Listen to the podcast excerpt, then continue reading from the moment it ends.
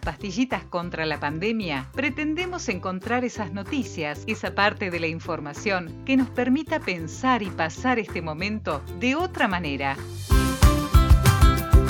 Aquí vas a encontrar un poco de todo como en botica. Te damos la bienvenida. Pastillitas contra la pandemia.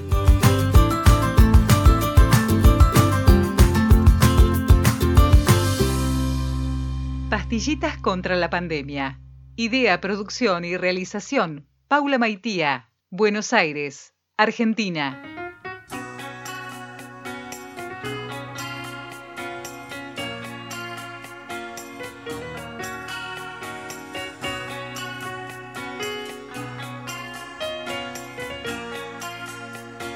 En estas épocas de tanta agitación, de tanto letargo a la vez, agitación en las almas, podríamos decir, me permito filosofar un poco, eh, al pensar en el contexto, al pensar en ese desasosiego que nos provoca la pandemia, esa conmoción por la enfermedad, por el contagio que nos estremece al ver los números del horror, y por otra parte, ese congelamiento de la vida social, ese anquilosamiento de la vida cotidiana que ocurrió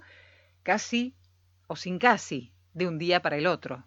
Tiene un costado que no fue abordado específicamente en el plan de acción frente a esta pandemia. Hablo de la mirada sociológica, que necesariamente está en nuestro cotidiano. Escuchamos hablar de salud, escuchamos hablar de economía, de producción, de cómo se va a levantar el país, del trabajo, de cuidados de la salud, de refuerzo del sistema sanitario, de transporte, de cuidados, pero no escuchamos habitualmente el análisis de lo que nos pasa tamizado por la sociología. Luego de un extenso e interesante hilo de Twitter, me contacté con Daniel Feierstein, es sociólogo del CONICET y al respecto de lo que nos está ocurriendo en este contexto, nos dejaba este análisis.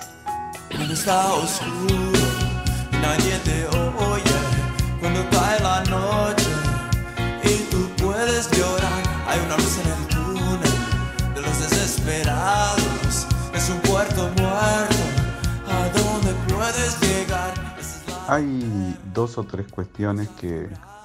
me parecía que podía ser importante señalar. La primera de las cuestiones que había planteado era pensar que las transformaciones que se generan en el contexto de una pandemia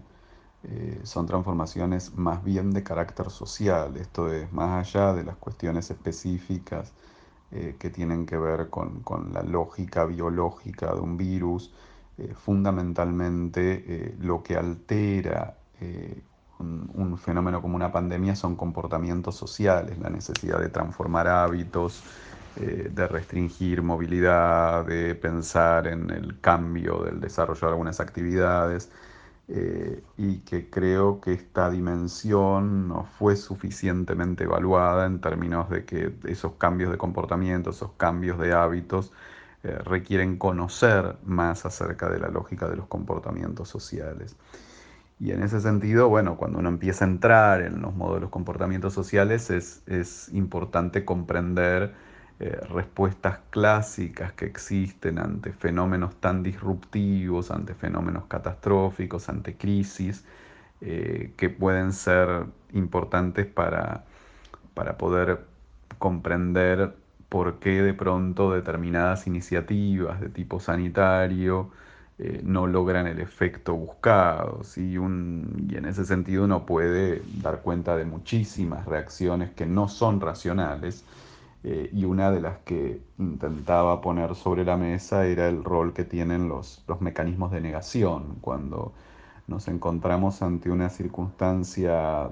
tan, tan disruptiva, que altera nuestros hábitos, que transforma nuestra vida cotidiana, que nos pone en riesgo, que nos pone la posibilidad de la muerte ante los ojos o de la muerte de seres queridos, eh, que, genera mucha incertidumbre porque no sabemos, no terminamos de saber ni cómo se contagia el virus, ni si deja o no deja inmunidad, ni cómo va a seguir evolucionando. Bueno, cuando tenemos situaciones de este tipo, eh, una de las respuestas más comunes es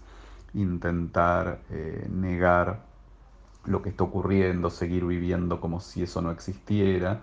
eh, y que son formas, podríamos llamarla de alguna manera, protectivas para tratar de seguir desarrollando nuestra vida o seguir pensando como veníamos pensando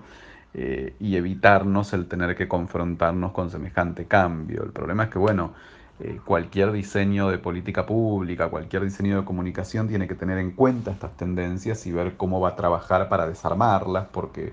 esa negación que en relación a un hecho individual puede llegar a ser en algún momento protectiva, en relación a una crisis eh, de estas características termina siendo devastadora porque nos impide eh, desarrollar acciones más efectivas para enfrentarla, ¿no? Y entonces me parece que esto de, de, seguir llevando a cabo reuniones sociales creyendo que justo a nosotros no nos va a pasar o eh, racionalizaciones ya más elaboradas como pensar que esta pandemia es una mentira o que este, lo, que, lo, que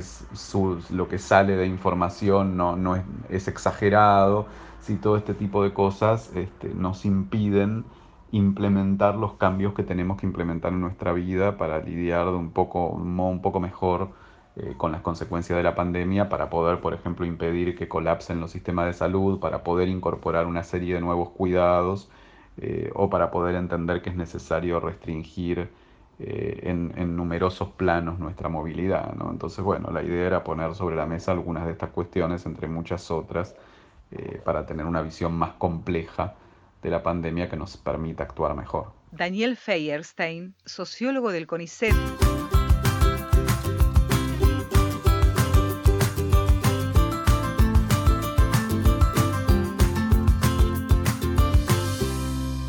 Pastillitas contra la pandemia Idea, producción y realización, Paula Maitía, Buenos Aires, Argentina.